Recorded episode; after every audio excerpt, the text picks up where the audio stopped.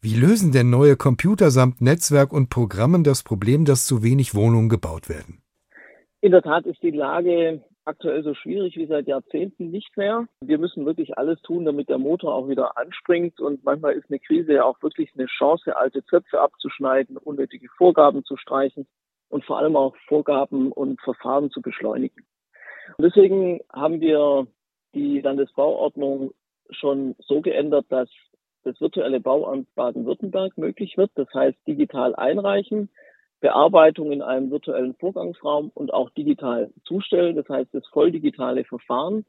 Die allermeisten Baurechtsbehörden sind schon mit an Bord und sind auch schon im Live-Verfahren gestartet. Und ich erhoffe mir davon tatsächlich, dass wir schneller werden, dass wir die Behörden entlasten, dass wir aber auch die entlasten, die bauen wollen und die planen.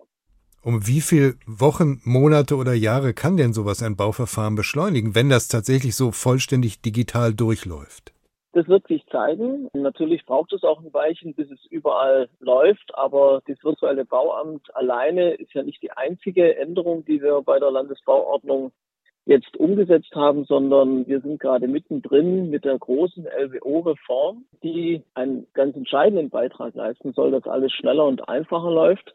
Ich kann mir zum Beispiel vorstellen, äh, das Widerspruchsverfahren abzuschaffen. Das Widerspruchsverfahren führt zu erheblichen Verzögerungen, weil Nachbarn Widerspruch einlegen. Das wird aufwendig geprüft bei der Baurechtsbehörde, beim Regierungspräsidium. Es dauert oftmals bis zu 14 Monate und oftmals landen dann die wirklich harten Streitfälle, wenn es dann wirklich um was geht, ohnehin vor dem Verwaltungsgericht. Und deswegen meine ich, kann, man kann sich diese erste Schleife sparen. Wer wirklich Grund zur Klage hat, kann dann direkt vor Gericht gehen. Wir planen aber auch beispielsweise die Einführung einer Genehmigungsfiktion. Das heißt, vollständig eingereichte Bauanträge gelten dann nach drei Monaten automatisch als genehmigt. Ohne Prüfung ja. als genehmigt? Das kann es ja auch nicht sein, oder? Wir haben ja oftmals Fälle von Gebäuden, die so schon genehmigt wurden. Und das wissen ja die Sachbearbeiter in den Baurechtsbehörden. Nehmen Sie eine Garage, nehmen Sie ein Haus, das so schon genehmigt wurde. Das heißt, wir entlasten damit auch die Sachbearbeiter. Und das, was dann anders ist als bisher. Das wird dann natürlich weiter intensiv geprüft. Aber hier hat dann die Baurechtsbehörde selber die Möglichkeit, Dinge schneller einfach durchzuwinken und dann mehr Zeit für die Dinge, die intensiv geprüft werden. Das große Problem ist im Moment, Bauen ist extrem teuer geworden, immer weniger Investoren rücken Geld raus. Wie kann die Politik da helfen? Das ist das Hauptproblem und eigentlich auch das Kernproblem, dass sich Bauen aktuell nicht rechnet. Das hat verschiedene Gründe, äußere steigende Zinsen, gestiegene Baukosten, Fachkräftemangel und vieles mehr. Aber es sind auch hausgemachte Probleme. Der Rat der Immobilienweisen hat ja festgestellt, dass wir in Deutschland 37 Prozent Staatsquote beim Wohnungsbau haben. Das ist so hoch wie nirgends in der EU. Und da müssen wir dringend runter. So kommt erhebliche Verunsicherung durch gestrichene Förderprogramme. Diese Heizungstauschdiskussion hat dazu geführt, dass viele gesagt haben, ich mache jetzt erstmal gar nichts. Die angekündigte Sonder-AFA, die wir dringend brauchen, auf die warten viele, die muss unbedingt kommen und es braucht dringend die auch Abschreibungsmöglichkeiten AFA Anreize. für die Leute, die genau. die Abkürzung nicht kennen. Genau. Deswegen, wir brauchen Handlungen und Entscheidungen und viel Mut an ganz verschiedenen Stellen, um Bauen einfach wieder schneller und vor allem auch günstiger zu machen. Erst dann, und das Kapital ist ja da und der Bedarf ist da und viele würden ja auch gern was machen, aber warten halt aktuell ab. Jetzt gibt es auch die Idee, die Anforderung an die Neubauten zu senken, um schneller bauen zu können. Aber das heißt dann nicht, dass wir künftig in Häusern mit Pappwänden wohnen und fließend Wasser durch die Zimmerdecke, oder? Nein, auf gar keinen Fall. Die Bundesregierung hat ja jetzt endlich auch vorgeschlagen und möchte sich verabschieden von dem Standard EH40, zumindest für eine gewisse Zeit. Das haben wir als Bauminister in der Länderkonferenz schon vor zwei Jahren gefordert. Die Standards sind extrem hoch, extrem teuer.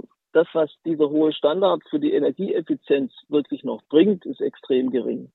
Das heißt, wir müssen da wieder, glaube ich, zu mehr Realismus kommen. Auch dadurch wird das Bauen deutlich günstiger.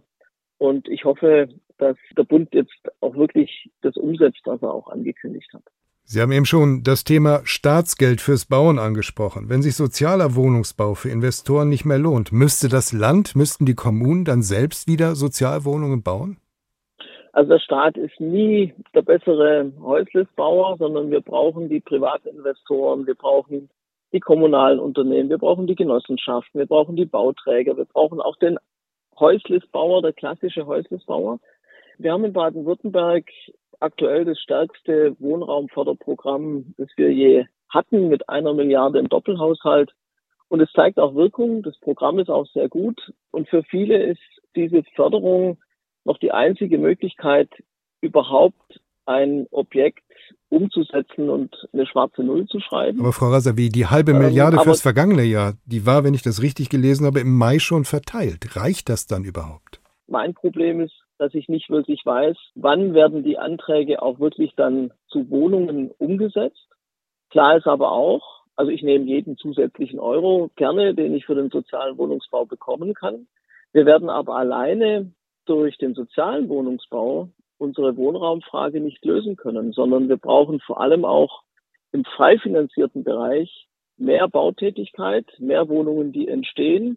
Der soziale Wohnungsbau deckt gerade mal so zwei Prozent des Wohnungsbestandes insgesamt ab. Lassen Sie es irgendwann bei fünf Prozent sein. Das heißt aber trotzdem müssen 95 Prozent des Bedarfs im frei finanzierten Bereich gedeckt werden.